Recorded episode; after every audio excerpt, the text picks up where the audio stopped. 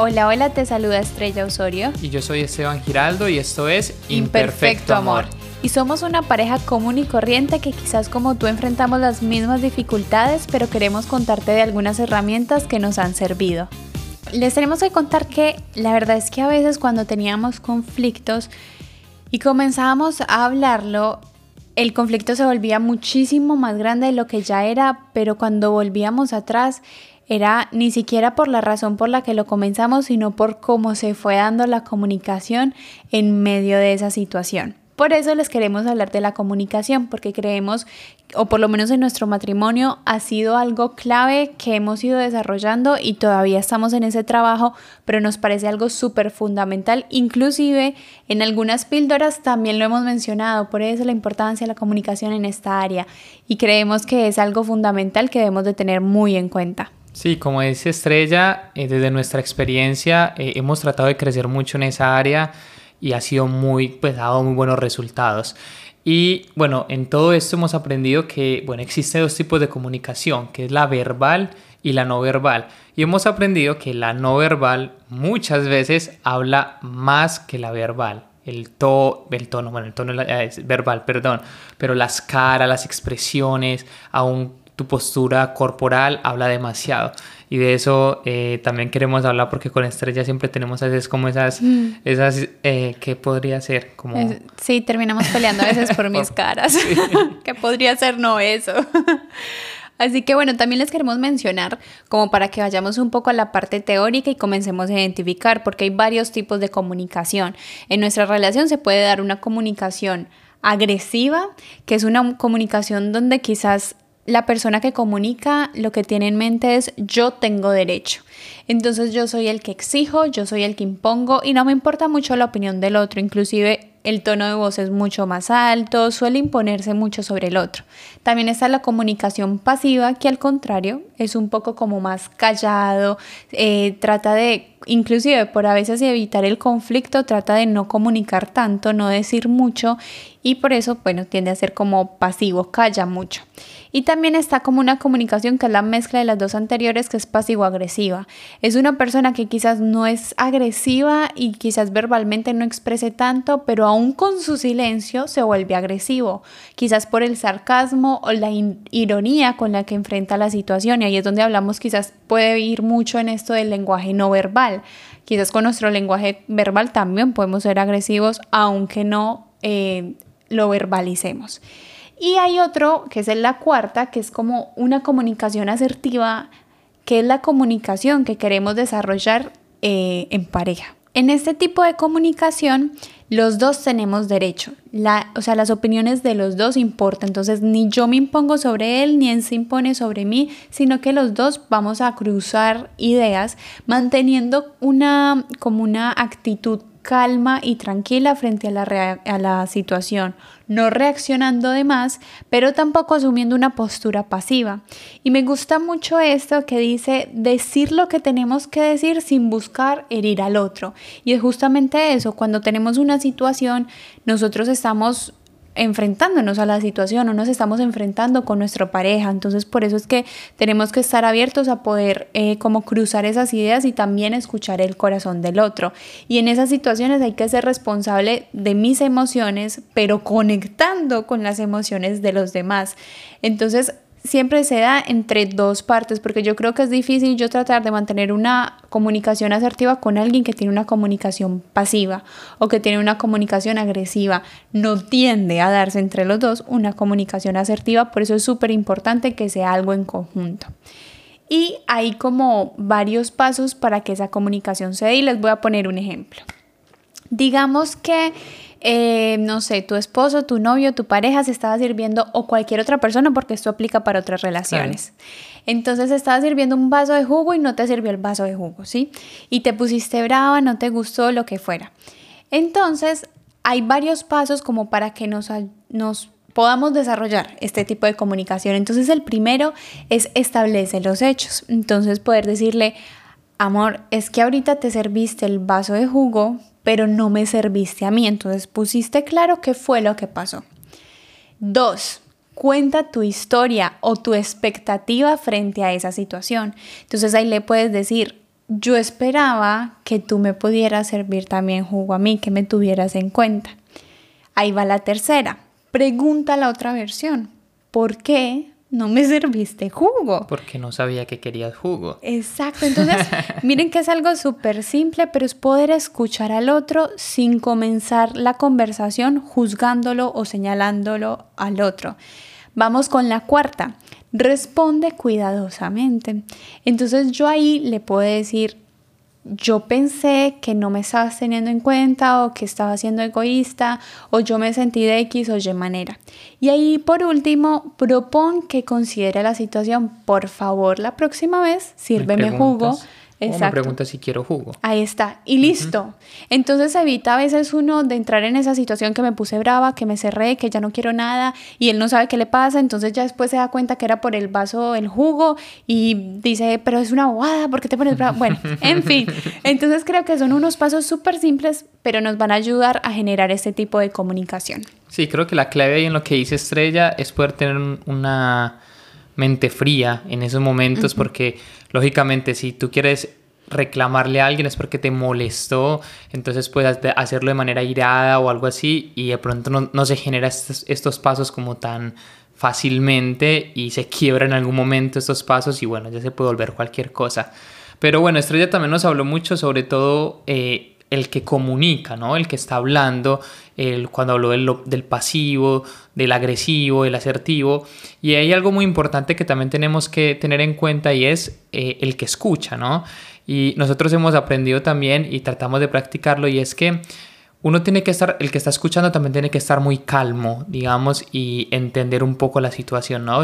no desde sus experiencias o desde lo que él cree. Entonces, por ejemplo, si Estrella me está dando una razón de algo, pero yo ya vengo con la creencia de que no es así, entonces todo lo que me dice Estrella, yo simplemente en, interiormente digo, no es así. O sea, lo que ella está diciendo no es así, porque para mí era de otra manera. Entonces, es muy importante eso, como entender de que hay que decir, bueno, estoy escuchando como en un terreno neutral, ¿no? Y algo que aprendí justamente hace poco, que no era en un libro, que no era exactamente de, de parejas, pero era como eh, no creas siempre que estés comunicando con alguien, no creas que tú te las sabes todas o no creas que tú tienes la razón de todo, o sea, como siempre dale ese beneficio de la duda. Y lo traigo aquí en, en nuestra relación de matrimonio y es eso, es como cuando estemos hablando, no creas que tu punto de vista es el único que vale o es el único ganador, por así decirlo, sino que escuchemos con nuestro corazón y nuestra mente lo que nuestra pareja quiere decirnos, ¿no? Y esto es algo, inclusive, bueno, les vamos a dar como algunos tips y algunos pasos que van a poder como implementar en su comunicación con su pareja pero uno de ellos es como mantener ese contacto visual en medio de la comunicación, por lo que dice Esteban, porque cuando Esteban me está hablando y yo lo estoy viendo y yo veo sus expresiones y yo le pongo atención al tono que utiliza, a su lenguaje corporal que quizás está haciendo cosas o moviéndose mucho o medio ansioso, yo puedo leer mucho mejor más allá de lo que dicen sus palabras. Yo puedo como comenzar a escuchar un poco más su corazón, por eso es súper importante que tengamos en cuenta esto. Antes de ir a otros tips, nosotros esto de la comunicación, algo que nos ha ayudado mucho es expresar nuestras expectativas. A mí como mujer me ha ayudado muchísimo eso y la verdad que uno a veces no es tan consciente, ni siquiera uno mismo es consciente de eso, pero poder hablarlo en cosas sencillas. Esta semana justo nos pasó que estaba haciendo unas arepas y las arepas se me pegaron. Ahí me dio tanta rabia, no podía sacarlas y era como que se mezcló justo con otras situaciones que estaba lidiando que yo me tocó parar y decirle a Esteban, por favor ayúdame con esto porque no tengo la paciencia para lidiar con esto. Y en otro momento, porque antes ha pasado en el matrimonio que yo ah, volteo esas arepas y me pongo brava y ya me pongo brava con él y con el mundo. Oh. Sí, de hecho yo te felicité, fue muy interesante porque me pareció muy bueno, porque como dice Estrella, en otras situaciones ella hubiera explotado con las arepas y se pone así súper mal. Entonces estaba mal, pero me lo pudo comunicar y yo me pude hacer cargo.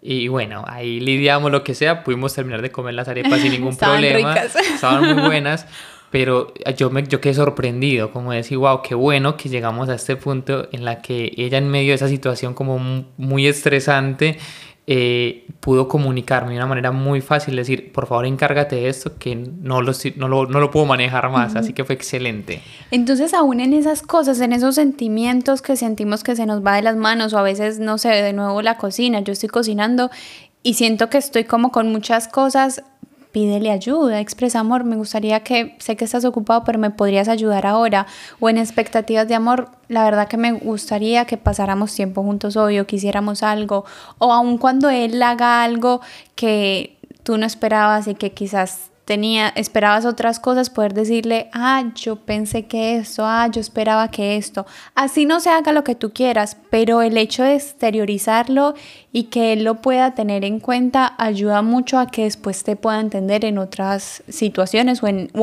o, si te dispones te va a entender muchísimo más.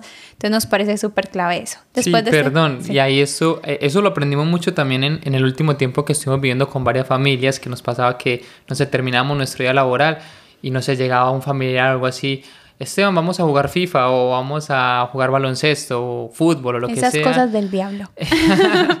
y yo, ah, bueno, vamos. Eh, y, e íbamos y yo le decía, amor, voy a ir a jugar y listo. Pero a la noche era como que yo sabía que Estrella le había molestado de pronto algo en ese día y ella me decía, no es que yo pensé que íbamos a hacer algo juntos. Entonces algo que empezamos o que dijimos que vamos a empezar a hacer que todavía estamos practicando y tenemos que practicar más es desde el inicio de la mañana decir, bueno, cuando terminemos nuestra jornada laboral, ¿qué vamos a hacer? Eh, ah, vamos a ver una película. Ah, listo, ya sé que vamos a ver una película a la noche. Entonces, cuando me lleguen esas invitaciones, yo sé que ya tengo un compromiso con mi esposa, ¿no? O también de antemano yo decir, amor, esta noche yo voy a salir con mis amigos a jugar, ¿no? Entonces, eso ha sido muy, muy interesante. Así que ese es uno de los tips. Ahora Poder como verbalizar. Así que bueno, uno súper importante que a nosotros nos ha servido mucho es evitar las palabras siempre y nunca, porque uno tiende a decir mucho, es que tú siempre haces lo mismo, es que tú nunca me ayudas. Y no, quizás la mayoría o la minoría de las veces no lo sé, sí o no, pero eh, no pasa siempre y no pasa nunca. Entonces tener cuidado con ese tipo de palabras que tendemos a generalizar. Y así también como no Em, filtrar todo bajo nuestras miradas, porque uno a veces dice, no es que tú hiciste esto porque esto, es que tú eh, no hiciste por, no sé, son cosas que uno siente, pero quizás cambiar las palabras, de decir, bueno, es que cuando tú hiciste esto yo me sentí así, es que yo esperaba que esto, entonces así le quitamos la responsabilidad al otro o no lo juzgamos, porque hay situaciones, lo del jugo, por ejemplo, hay situaciones que simplemente no, pues no, no se le ocurrió y no era algo contra ti. Entonces, como no hablar con base a tu mirada, sino como expresándole la situación, qué es lo que tú tienes dentro y permitirle a él poderte hablar. Sí, hay algo que uno que es el lenguaje no verbal, mantener un lenguaje no verbal como muy tranquilo, muy sereno y tenemos como una, una experiencia muy interesante con esto que aún estamos trabajando y que venimos como mejorando. Y es que eh, Estrella se comunica mucho no verbalmente, o sea, es como para mí muy claro, estamos hablando y ella hace una cara y ella me, ya me dijo todo, ¿cierto? Pero yo no me doy cuenta a veces. Entonces, ese ha, sido, ese ha sido el nuevo proceso y es como, porque muchas veces era como que yo le decía algo, ella hacía la cara y yo mismo explotaba y le decía, pero ¿por qué haces así? ¿Pero por qué, o sea, por qué reaccionas de esa manera? Y ella me decía, pero ¿cómo reaccioné? Eh, y bueno, ya, ya, se pueden imaginar cómo seguía después el tono de la discusión, no terminaba para nada bien. Pero sí, no, lo interesante era como ella a veces hace unas expresiones que ella a veces como que no se da cuenta. Y me acuerdo una vez que hablamos mucho de eso y ella me decía, es que puede que la expresión que yo esté haciendo sea porque estoy escuchando algo que yo no esperaba escuchar o algo que yo no quería escuchar. Y entonces reacciono, pues como esa expresión, aunque las palabras posteriores de la expresión no son feas, digamos, no son como, eh, sí, no, no, es para generar una discusión, sino simplemente para hablar. Entonces, eh, quedamos, me acuerdo mucho de que, bueno, yo te voy a tener paciencia en el proceso de, para, pues, de cómo haces tus caras y eso para que las trates de no hacer más, pero yo también empecé como a, tratar de decir, bueno, voy a esperar 10, 15 segundos después de que ella haga esa cara. a ver qué pasa después, a ver ella qué hice y yo calmarme y yo empecé como a hacer una lista y la leía como casi diario, día de por medio, a decir, bueno, no pasa nada si Estrella hace una mala cara después de que conversamos. Eh, después podemos seguir la conversación común y corriente, no tengo por qué reaccionar fuerte. Entonces, bueno, ha sido como un proceso muy interesante. Entonces, ahí la conclusión es esta, es como, bueno, tener un lenguaje corporal bueno, pero aun cuando el otro tiende a tener un lenguaje corporal de pronto más agresivo o, desafiante, eh, hablarlo y trabajar juntos. O sea, yo como decirle, Estrella, eh, yo te apoyo en este eh, tiempo que tienes que cambiar eso, yo te tengo paciencia, trato de manejarlo, pero tú también comprométete como a no a no seguir haciendo ese lenguaje no verbal tan no fuerte. Expresarlo tanto. Tanto, tan agresivamente. Así que eso, eso ha sido muy bueno. Buenísimo. Algo que también es súper importante, que igual está bueno decirlo, el tono de la voz. Tengan cuidado con el tono de la voz. Uno a veces puede hablar firme, pero, pero como cuando vamos subiendo la voz o cuando vamos hablando más golpeadito. Por ejemplo, con Esteban me pasa que para él su lenguaje principal es, son las palabras de afirmación. Entonces a veces yo digo algo en un tono de voz tranquilo, pero quizás no utilice las palabras correctas o viceversa. Entonces creo que va muy de la mano las dos cosas, lo que dices con el tono de voz en que lo dices. Y algo también ya como para terminar es cuando algo no esté claro, no lo dejes a la libre interpretación. Si quizás él dijo algo y tú estás interpretando algo que tú dices, pero este cómo va a decir esto, pero este sí es descarado, no, no lo dejes a la libre interpretación. Mejor pregúntale, amor, ¿qué quisiste decir con esto? Es que yo me sentí así o cuando tú dijiste esto, yo interpreto que X cosa. Entonces le das el espacio a él de escuchar y que te dé una respuesta para que aclaren las cosas y no sea algo peor. Sí, y ahí el último ahora sí es el del cambiar de entorno. Para nosotros ha sido muy bueno ese tip y algo que nosotros eh, solemos hacer es cuando tenemos que hablar, eh, salimos a caminar.